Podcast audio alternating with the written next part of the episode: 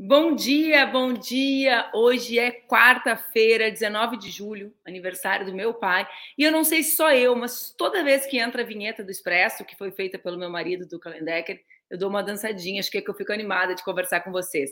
Esse é o Expresso com a Manu, nosso programa de segunda a sexta, aqui nas redes do Ópera Mundo, às 7h30 da manhã. Sempre lembrando vocês que fica salvo para a galera que acorda mais tarde e que não gosta de compartilhar esse início da manhã comigo e hoje, que é quarta-feira, com o Luiz Maurício. Eu estou ainda uma hora antes, porque aqui na cidade que eu estou, uh, nessa etapa do meu doutorado nos Estados Unidos, são 6h32 da manhã. Isso porque tem horário de verão, porque daqui a um, um tempinho vocês vão estar às 7h30 e eu vou estar apresentando o Expresso com essa mesma animação, esse é o desafio, às 5h30 da manhã. Ontem, a pesquisa IPEC revela que, sob Lula, a confiança dos brasileiros no presidente da República sobe ao maior nível desde o ano de 2012. O presidente Lula marca 50 pontos uma, em uma escala de zero a 100. Eu vou repetir. Esse é o maior número desde 2012 e é nove pontos superior àquele registrado por Jair Bolsonaro no ano de 2022, ou seja, Lula volta, digamos assim, na série histórica medida, é o melhor desempenho. Os eleitores do Nordeste são os que declaram maior confiança em Lula. Lá ele marca 66 pontos. E atenção, os níveis mais baixos são entre os eleitores da classe A e B, onde ele marca 39 pontos, e entre os evangélicos e evangélicas, 43.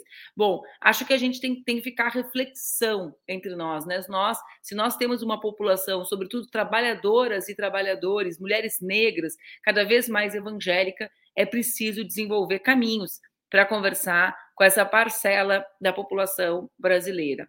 Ontem eu vi que a minha querida amiga, ministra da Igualdade Racial, vai lançar o maior programa de bolsas de estudo de doutorado sanduíche, que é o que eu estou fazendo, e pós-doutorado fora do Brasil para mulheres negras, quilombolas e ciganas. Vai ficar marcado no Julho das Pretas, que é esse período que a gente está vivendo agora, cheio de atividades interessantes rolando Brasil afora. O Atlânticas, programa Beatriz Nascimento de Mulheres na Ciência, vai ser o nome desse programa uh, de oferta de bolsas para mulheres negras fazerem seus doutorados, sanduíches e pós-doutorados fora do, fora do Brasil. Acho incrível essa ação da Aniele à frente do Ministério da igualdade racial. O tema da chamada de hoje, eu sei que é um tema que despertou curiosidade em muita gente que é de fora do Rio Grande do Sul, mas é um tema de relevância nacional. Por quê? A Corsan é a companhia de saneamento básico do Rio Grande do Sul e ela foi privatizada por Eduardo Leite. O governador, que tem aquela cara de moderninho, que de fato incorporou a defesa da democracia no último momento uh, enfrentando, digamos, determinadas questões, não com tanta ênfase, não com tanta ênfase, mas que tem a agenda absolutamente neoliberal, clássica. É um tucano clássico, né? Não é nem o que a gente chamava antigamente de tucaninho de bico vermelho. O Eduardo, eu tô na eu tô, voltei, apareceu a capa do programa, não entendi nada, Zé, fiquei aqui achando que tinha saído do ar. Bom, a conselheira, a Corsã tinha sido privatizada por Eduardo Leite. E é importante porque tem vários uh, órgãos, companhias, empresas públicas como essa na mira da, da privatização de uh, governos neoliberais como o de Eduardo Leite. Bom, Eduardo vendeu essa companhia do Rio Grande do Sul. E ontem, o Tribunal de Contas do Estado, então, atenção, esse é um espaço para fazer o debate sobre a legalidade de, de algumas operações, anulou, começou o processo de anulação da, da privatização. A relatora Ana Cristina Moraes votou pela anulação do leilão, foi, foi a partir de um leilão o processo. Então, e o segundo, uh, o segundo voto, que era o do conselheiro Estilac Xavier, já foi anunciado também anulando o, o, o, leilão. Vejam só, Ana Cristina, relatora, acolheu os argumentos do Ministério Público de Contas e dos sindicatos contrários à privatização, que apontavam problemas na estimativa do valor da venda da Corsã. Por quê? Porque esses episódios sempre são marcadores de escândalos. A, a, a empresa foi arrematada pelo consórcio Aégia no final do ano passado por 4 bilhões e 15 milhões de reais. Esse era o valor próximo ao mínimo estipulado no edital, ou seja, no leilão, quem vendeu o lance mínimo levou, o Ministério Público de Contas defendeu a anulação e o Tribunal de Contas do Estado reconheceu, digamos, a partir do primeiro voto, que esse é o caminho. Essa é uma grande vitória das gaúchas e dos gaúchos, teve muito empenho das bancadas de oposição à leite, que são amplamente minoritárias dentro da Assembleia Legislativa. Eu quero parabenizar Quero parabenizar, o vi, uh, vi meu amigo Miguel Rosseto, vi o deputado Jefferson, vi a deputada Sofia, vi a deputada Bruna, vi o deputado Matheus, eu vi muito empenho uh, na luta de vocês e acho que nós temos uma vitória grande uh, se encaminhando para a sociedade gaúcha e um anúncio para o nosso país de que é possível tentar barrar, enfrentar esses processos de privatização das nossas companhias, tal qual o presidente Lula tem feito nacionalmente. Outro assunto que chamou, tomar uma aguinha aqui, porque, meu Deus do céu.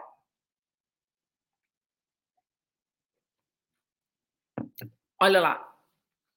Os jovens, outro assunto que chamou atenção ontem e que, e que acho que tem sempre menos destaque do que deveria ter, né? Eu fiquei ontem dando uma analisada nas redes, saiu a notícia e pimba, né? Dois ou três perfis só falando sobre isso e sempre perfis identificados com a temática racial, né? Vários perfis de política vacilam e não dão a dimensão real desse problema para o Brasil. Os jovens negros e pobres no Brasil são os principais alvos das prisões com baixo número de provas. É o que mostra a pesquisa inédita do Instituto de Pesquisa Econômica Aplicada, o IPEA. Esse estudo do IPEA analisou 5 mil processos por tráfico de drogas em tribunais de justiça estaduais no primeiro semestre de 2019, uma amostra que representa 12%, ou seja, eles construíram uma amostra de 5 mil processos, que equivale a 12% de um conjunto de 41 mil réus nesse tipo de crime. Entre os dados dos apontamentos do, do IPEA, existe um que é bastante relevante, de que os jovens negros encarcerados passam por mais ações criminais rápidas e prisões fundamentadas em atitudes suspeitas, ou seja, fundamentadas no racismo. Em 17% dos casos, não há apreensão de substância ilícita com os réus, ou seja, suspeitam né, por racismo e não encontram absolutamente nada. Em 93% dos casos, o conjunto de provas é baseado em depoimentos dos agentes de segurança responsáveis pelo flagrante.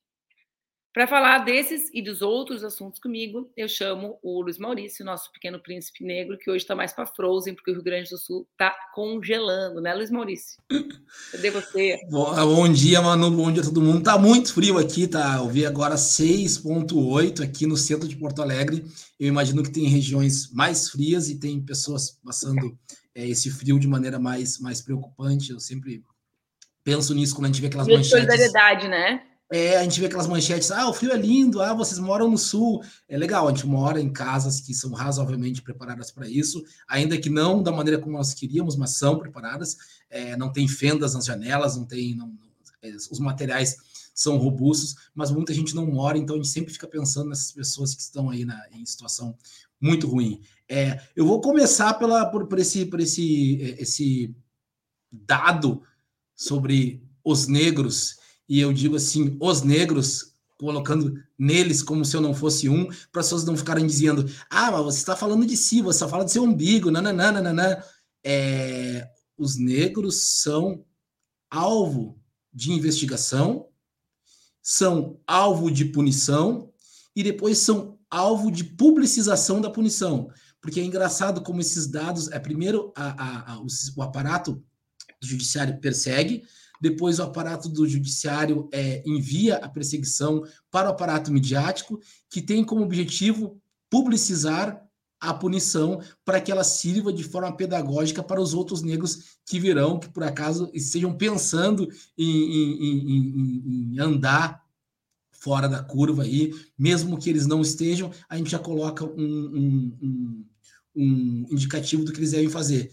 Eu me lembro que quando eh, toda a história dos negros no Brasil é marcada por muitos episódios de serem parados pela polícia. E uma das vezes que fui parado, eu estava de mochila e uma policial perguntou para mim: "Tá de mochila por quê?" E eu sempre faço essa pergunta para os meus amigos brancos. Eu, algum policial já perguntou por que você está de mochila? E nenhum, nenhum colega meu branco é, é, é, tem esse mesmo relato. Mas os colegas negros disseram: sim, eles implicam muito com mochila. Eles implicam muito com mochila. Esse, eles, evidentemente, estão tá se referindo à abordagem policial. E aqui um parênteses enorme: não estou falando que as forças policiais são todas racistas e todos os policiais. Não, os policiais são trabalhadores, fazem Muitos parte da nossa classe. Também muitos homens negros, muitos homens que estão é, é, inseridos num contexto é, punitivo que é muito mais grave, muito mais é, muito maior do que eles mesmos. Então não é uma questão de fulanizar, de, de, de individualizar a questão, mas sim há um problema na repressão brasileira em relação aos negros e esse problema é muito é muito grave. Assim. É, dito isso, a Corsan não, oi, oi, perdão. eu quero comentar sobre isso contigo, claro. sobre a relevância do IPEA fazer pesquisa, né, Luiz Maurício? Porque tem aqui, o Marco diz, quem é negro como eu sabe que isso é modal. Tu traz esse testemunho de diversas conversas, né? Até uh, sobre, quando a gente estava falando sobre junho de 2013, tu relatou, inclusive, esse episódio, uh, um episódio uh, policial com relação a ti, e, e quando, na verdade, o IPEA a, a, organiza os dados, na realidade, né, investiga o que os dados nos trazem, ele, ele traz elementos que comprovam que não é a vitimização que alguns tentam dizer, ou seja, que é racismo mesmo que estrutura essa relação da polícia. Porque, imagina, 17% não tem nada, 93% a única prova é o agente policial. Ou seja, é, é, não existe a materialização de absolutamente nada né? A não ser o depoimento de um policial. Então, assim, que claro, é autoridade, né? Como tu dizes, que a gente respeita, mas os dados nos indicam uma realidade de uma superpunição num, num país que tem uma das maiores populações carcerárias do mundo e que é majoritariamente formada por esses jovens negros. Então, é uma tragédia, né? Enquanto tu falava, eu buscava o nome da menina que morreu no Rio de Janeiro num confronto, entre aspas, entre a polícia e a, e a, e, e, alguma organização criminosa, uma menina de 11 anos que estava entrando na escola, imagina com uniforme escolar, né? Então, esse tema da questão da segurança associada ao racismo, associada à questão de classe, porque as periferias, né, são majoritariamente negros, mas são os trabalhadores que moram ali, é uma grande questão que não está na cena pública. Isso é que, eu, isso é que me. O que me desestabiliza é isso. Como que pode esse assunto, que é que tem relação com raça, mas que não tem relação só com isso, né, Maurício? Seja, tem relação com a vida nos territórios urbanos do Brasil. E trabalhar todo dia, né?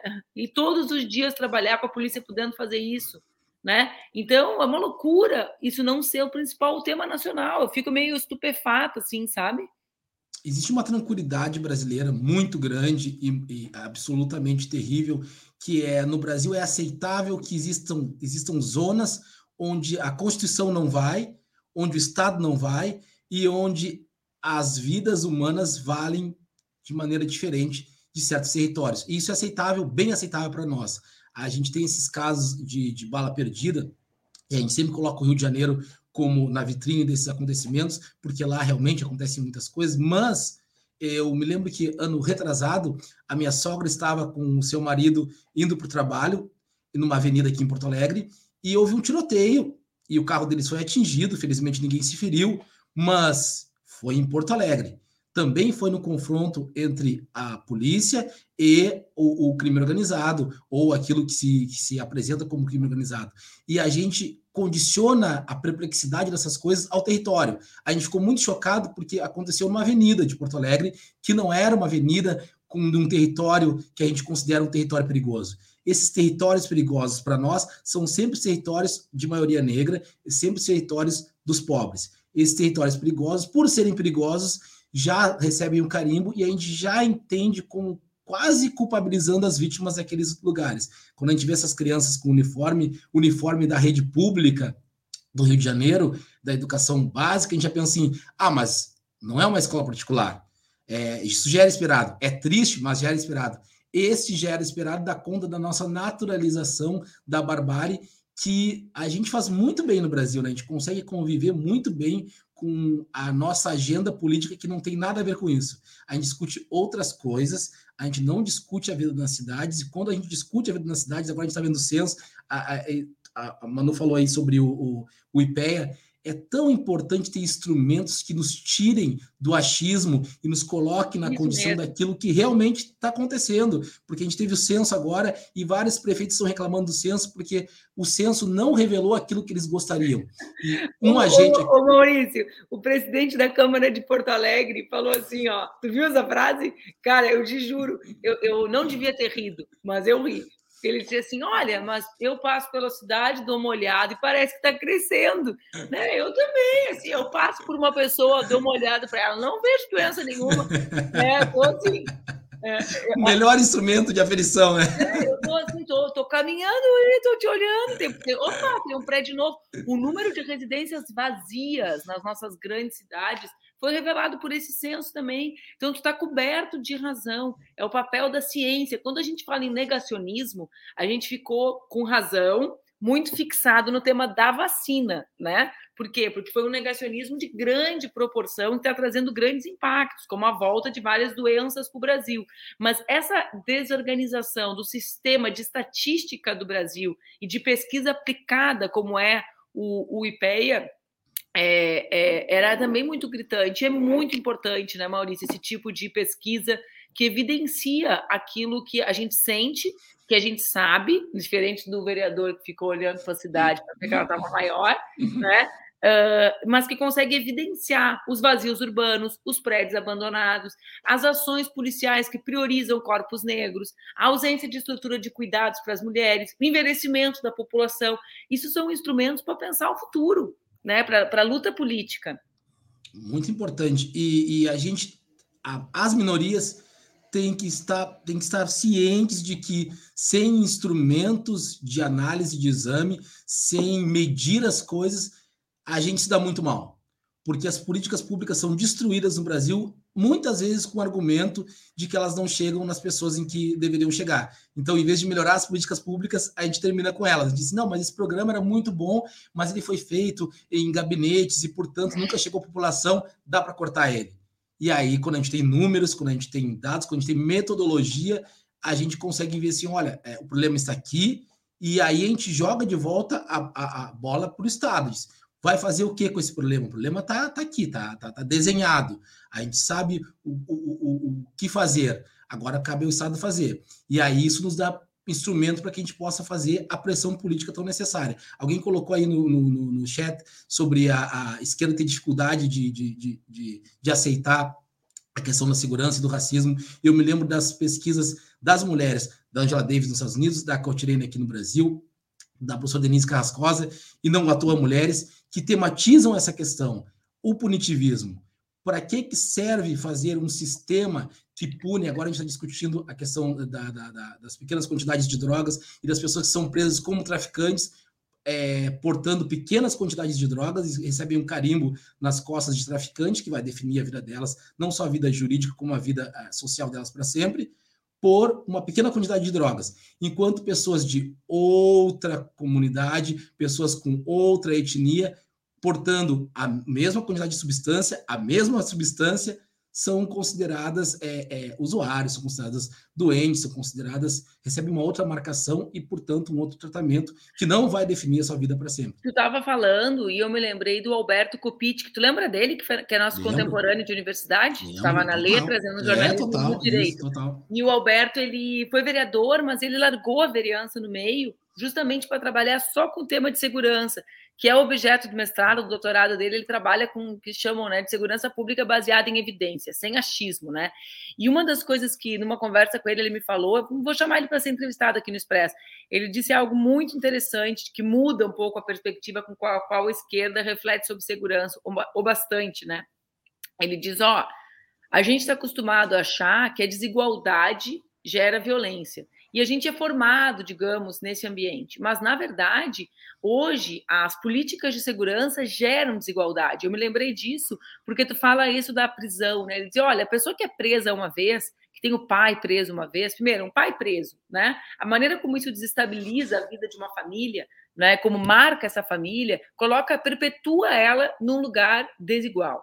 A pessoa que é presa, então, ela não é na nossa sociedade reabilitada para o convívio social né, para o mundo do trabalho, para a vida familiar, para a vida social, ela recebe um carimbão, né, na testa, permanente, né? Então ele ele trabalhou, me, me disse isso uma vez, justamente como essas políticas uh, de segurança e punitivistas uh, fazem parte hoje da, do, da digamos da, da, da fotografia da desigualdade brasileira, né? Por quê? Porque o número de presos é avassalador, é gigantesco. E a gente está falando de uma parte grande de presos que sequer foram julgados, né, Maurício? Então, embora não fosse esse o início do nosso debate, isso tem a ver com a paisagem, essa era a palavra que me faltou, né? Uh, a paisagem da desigualdade da, da, das, das, comunidades, da desigualdade brasileira tem relação profunda com essas, com essas políticas e acho que a gente fala muito pouco delas, né? Fala muito pouco sobre as consequências uh, que elas trazem para o Brasil mesmo, para o dia a dia. Essa, essa cena da menina morta no Rio de Janeiro chegando na escola, que é uma cena que se repete, uh, triplicou o número de crianças vítimas de balas perdidas que sempre encontram corpos, em geral negros, e sempre de trabalhadores uh, das classes populares brasileiras. Triplicou nesse ano, Luiz Maurício triplicou, não é assim? E, e, é, um, e é um silêncio, né? Há uma espécie de. É, é, é, um, é um grande pacto social que cala diante das tragédias que são as mais difíceis de, de, de, enfrentar. Óbvio que não tem solução mágica, isso é uma coisa óbvia, né? Se tivesse, ninguém, né? Já, já não existia o problema. Mas eu realmente eu fico assim muito reflexiva sobre em que, em que, em que momento a gente, eu digo a gente mesmo, enquanto campo político, sabe? Vai olhar e dizer, tá, cara, pelo amor de Deus, sabe? É preciso parar, tem que ter algum, né? Imagina o Congresso, por exemplo. Diante de fatos como esses, não é para ter uma jornada de debate, de tentativa de solução, eh, sei lá, tu entende? Aí, claro, é o que tu disseste. Acontece a mesma coisa com uma criança como a minha filha, Aí vai ter um estudo na, no ECA, se fosse um menor de idade, vai mudar a lei, vai ver o que pode acontecer, vai obrigar policial a usar câmera, vai obrigar a ter câmera. Então, assim, tem corpos que importam mesmo. E, e, e acho que o debate público brasileiro está muito desfocado desse tema que é tão central para os trabalhadores e para as trabalhadoras. E tem consequências, porque aí chega um Bolsonaro e diz que bandido bom é bandido morto, e encontra eco muitas vezes nas camadas populares, por quê? Porque as camadas populares passam o dia inteiro lutando para pegar o ônibus, porque tem tiroteio, né? Ou então tem medo do conflito, né? Então, assim, quando a gente não fala, falam, né? Lição número um da assessoria de imprensa, quando a gente não fala, é... os outros falam. Não, e é muito importante, porque é, é, parece repetitivo, e é, mas a questão do, do, do, do hoje ministro, professor Silvio Almeida, é fundamental nisso. A gente tem que lembrar que o racismo é estrutural porque ele aparece em todos os campos de debate brasileiro. A gente não consegue fazer uma discussão sem que a gente note que o racismo é central, é estruturante nessa sociedade brasileira e nele não pode ser mexido. Todas as mudanças que a gente é, é, pretende fazer na sociedade, elas esbarram na ideia de que esse pilar racial não pode ser mexido o racismo tem que ficar aqui, neste lugar. E ele disse: não, mas eu preciso modificar uma série de coisas e para isso eu preciso tirá-lo daqui. Não, este, este pilar não pode ser modificado. O racismo é estruturante na sociedade e nós queremos que continue assim. E essa situação nos leva a situações muito piores. Eu me lembrava, enquanto, enquanto falava sobre a, a, a questão dos debates do Congresso, eu sempre tenho em mente que o Congresso era para ser um retrato da nossa sociedade. E ele é um retrato da nossa sociedade do ponto de vista é, é, é, jurídico, político, evidentemente, ninguém aqui está propondo nada diferente do ordenamento jurídico, a gente sabe que é um retrato, as pessoas foram eleitas, estão lá porque é, têm legitimidade. Entretanto, o que eu quero apontar é a maneira como o brasileiro se vê. A maneira como o brasileiro se vê. O brasileiro se vê como aqueles deputados é, é, que estão no Congresso, mas aqueles deputados não são o reflexo do brasileiro. Então a gente tem que começar a pensar numa transformação no modo como a gente se vê. Nós não somos nem fascistas, nem, nem, nem folclóricos, nem ignorantes, mas a gente se vê assim e isso se reflete no nosso voto, que em geral ele é muito diferente daquilo que deveria é, é, ser para que essas mudanças acontecessem. Então a gente tem que começar a pensar em maneiras de mudar esse imaginário nosso, em como a gente se apresenta para o mundo e como a gente acha que as pessoas têm que nos representar. Isso dá vários debates, né, Maurício? Porque dá o debate sobre a falta de crença na política, ou seja, por que, as pessoas votam assim também? Pô, se a política não trata do que é importante para mim, ela não é importante, né? Isso tem relação com a maneira como os partidos se organizam e lançam suas candidaturas, não priorizando mulheres e negros. Então, a gente tinha um problema antes do dinheiro privado. Tá, supera o problema, o financiamento é público. Bom, quem decide para onde vai o dinheiro? As direções dos partidos. Que tipo de compromisso essas direções têm, em geral, com mulheres e homens negros baixíssimo, né? Então tem muitos debates para a gente fazer sobre isso, mas eu quero debater. Ó, a gente foi tomado, eu fiquei, eu, foi tomado pelo debate e não falamos sobre a Corsã. Uh, que é algo importante nacionalmente, né? Porque o Lula tem feito essa agenda de, de anúncio de empresas que não serão privatizadas, tipo os Correios, uh, mas foi uma, é o anúncio de uma vitória, quer dizer, não aconteceu ainda, a anulação ainda não foi consagrada, mas já temos os dois votos dos três para que isso aconteça. É uma grande vitória, né, Maurício? Uma grande vitória, é, pode significar uma vitória maior ainda. A gente, claro, a gente é contra a privatização, é uma questão, uma questão é, é, é básica na nossa, na nossa percepção de mundo, e mas especificamente a privatização da Corsan é uma, um escândalo, é um absurdo. É, um dos argumentos utilizados é que a Corsan sendo privatizada, a gente vai conseguir finalmente cumprir o plano de saneamento que nós temos que cumprir. É, veja, o Estado não conseguiu, o Rio Grande do Sul tem 20% de saneamento básico, 20%. O Estado não conseguiu oferecer o saneamento básico para a população. E a solução é punir a população vendendo um, um, um, um patrimônio nosso. E acreditando que se o Estado, que não tem fins lucrativos, que não tem interesses comerciais nesse serviço, não consegue cumprir um mínimo de saneamento, de fornecimento de água, o ente privado que tem interesse econômico vai conseguir. Se não, a gente não consegue. Imagina, Pode... desculpa, mas imagina o interesse da iniciativa privada em garantir saneamento nessas mesmas comunidades que a gente está falando. Né? Aí é o tema do racismo ambiental. Né? Imagina qual vai ser a prioridade, qual é a possibilidade de priorizarem ligamento de esgoto em casas uh, que são absolutamente em áreas uh, degradadas das cidades, né? E o paradoxo incrível que assim é, as pessoas argumentam assim, não, mas aí a gente vai fazer um plano de investimento e as pessoas que pagam mais vão pagar mais, garantindo o acesso ao saneamento básico, à água, para aquelas comunidades que não podem pagar. Ora, isso é função do Estado. Fazer a distribuição desses recursos é função do Estado.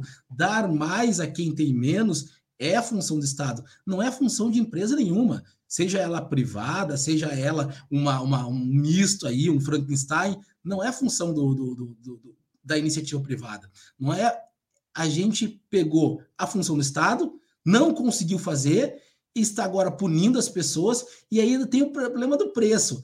4 bilhões pela Corsã, isto é algo absurdo. Ser contra a privatização, nós somos, mas ser contra a privatização da Corsã nesses termos é algo que todo mundo deveria ser, porque 4 bilhões é, é um escândalo. E tem todo o tema da relação direta entre a questão do saneamento, da água, com o colapso global, com, com a crise ambiental, com outros temas que são manchete no dia de ontem, né? Então, quer dizer, a gente vive um momento que o mundo marca recorde de temperatura. Eu via ontem, Maurício, que a Itália subiu 2 graus Celsius o recorde, não é que subiu 0,1, 0,2, 2 graus inteiros. Os meteorologistas uh, loucos tentando compreender a dimensão da mudança, disso que eles já chamam de um novo planeta né, do ponto de vista das temperaturas. Aí a gente vê esse colapso global acontecendo do ponto de vista da temperatura, só como uma dimensão disso. A gente viu, nós vivemos três ciclones, um depois do outro, no Rio Grande do Sul, né? Trazendo estragos de grande dimensão. Então, e, e as imagens que, que eu vi dos meteorologistas da, dos impactos de chuva em função dos ventos que chegavam do sul, no território brasileiro inteiro, do sul ao oeste do Brasil, nesse sentido, assim, era algo gritante. Aí, nesse momento desse tipo de debate, tem uma desconexão entre o debate de saneamento e a luta em defesa de um planeta que seja sustentável, que continue existindo, né? Ou em que a nossa espécie continue, consiga continuar tendo condições de existir, né? Porque esse é o debate também sobre, sobre a crise climática, sobre as questões ambientais. Então, há, há aqui uma desconexão. É por isso que é, é, importante que a gente saiba. É óbvio que tinha uma diferença, por exemplo, entre o Eduardo Leite e o Onix Lorenzoni, é óbvio, né? É óbvio. Qualquer pessoa com senso razoável consegue perceber. É óbvio que é super massa o que nós conquistamos, sociedade, com muita luta, que um governador como ele possa se assumir gay, óbvio, porque ele, não, ele pode se assumir gay, porque muita gente lutou para que exista esse espaço, como existe o espaço para que eu me reivindique uma mulher na política, tu um homem negro na literatura, isso é tudo coletivo. Mas o projeto dessa turma é o projeto de destruição do patrimônio público e do meio ambiente. Não dá para ter depois de, uh, discurso bonitinho defendendo o meio ambiente, né, Maurício? Não dá, e isso vai estourar nas populações mais vulneráveis, porque isso sempre estoura nas populações vulneráveis. E esse link importantíssimo se fizesse de colocar o Rio Grande do Sul e o Brasil no seu tempo, eu sempre bato nessa tecla, não sou um sujeito que gosta de linhas do tempo e acha que a gente está evoluindo, mas século XXI é século XXI. A gente não pode ter soluções de século XX para problemas do século XXI. Entregar os nossos patrimônios nas, nas mãos de uma empresa que vai fazer a gestão de um recurso natural que é fundamental para o modo de vida do século XXI é um absurdo. Porque que, a, gente, a gente tem esses problemas todos de, de, de aquecimento ambiental e a gente está discutindo soluções da época em que a gente não tinha as informações sobre aquecimento ambiental. Nós já temos. Não é mais um, um, um alarme, não é mais uma verdade inconveniente do, do Al Gore. Já é uma verdade que nós consideramos é, auto-evidente. Há aquecimento global e nós estamos é, fazendo tudo errado e, e, contribuindo de maneira negativa para isso. A, a, privatização da Corsã e outros desdobramentos desse modo de extração e de exploração dos recursos naturais é, é, é, é uma má notícia que a gente está tentando reverter, que eu espero que a gente consiga reverter. E se, é, repito o que eu disse semana passada, se as forças é, é, progressistas querem continuar tendo esse rótulo de progressistas, vão ter que sair da fila do conservadorismo. É uma questão mínima, uma questão óbvia. E é um, mais um episódio, a gente falou semana passada com a Bruna, né, que é deputada estadual, sobre o hino do Rio Grande do Sul, mas é mais uma questão que a bancada de oposição da Assembleia mandou muito bem, porque uh, vozes amplamente minoritárias, a gente sabe que a grande imprensa tem na privatização uma das suas agendas preferidas, né? todas as pautas assim, vai vender, tem que vender, o Estado é incompetente, né? Tá tudo, vende demais, vende Corsã, vende toda a água, vende, faz saneamento ser privado, vende energia. Aí a, a energia, a, a CE, que era a nossa energia, foi vendida, só piorou, o pessoal fica dias e dias e dias sem luz, mas a imprensa, a, a grande imprensa, segue, segue apoiando. Então, acho que a bancada da Assembleia mandou muito bem, porque eu vi né? Assim, eu ficava vendo nas redes a, o volume de audiências, de denúncia que foi feito num esforço grande de silenciamento. Tem agora essa vitória, né? Que é esse caminho para anulação do leilão.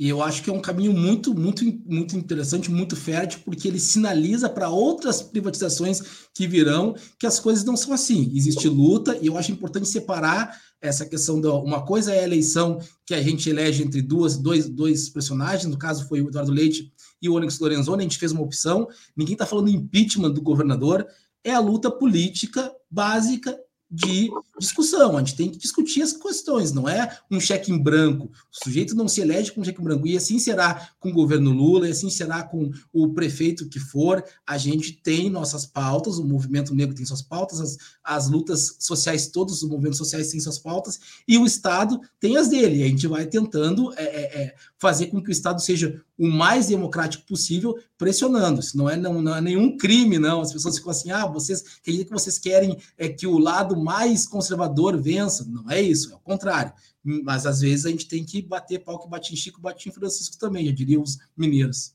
É, e aqui a, a, Simone, antes de terminar, a Simone está registrando a atuação da relatora do Tribunal de Contas, né?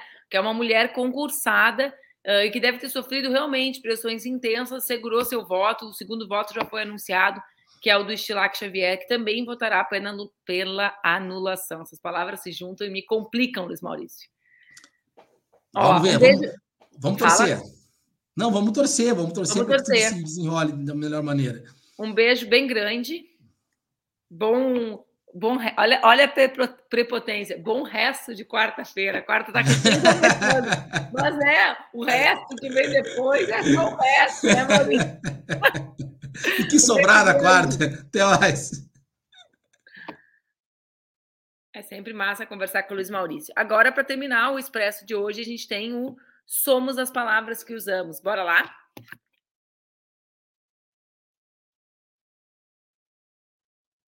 Você sabe o que é interrupting?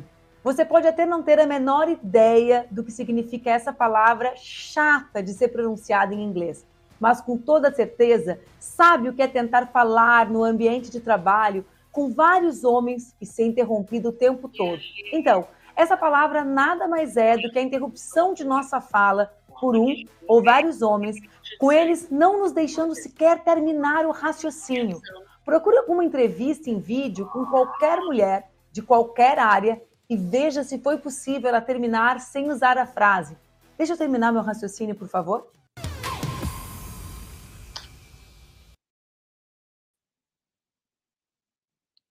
Posso terminar? Deixa eu terminar? Deixa eu concluir. Nossa, eu falei demais isso já na minha vida. Por hoje é só. O Expresso com a Manu Fica por aqui. Até amanhã, quinta-feira, às 7h30 da manhã, que eu converso mais uma vez com a maravilhosa Amara Moira. Um beijo grande. Fiquem bem.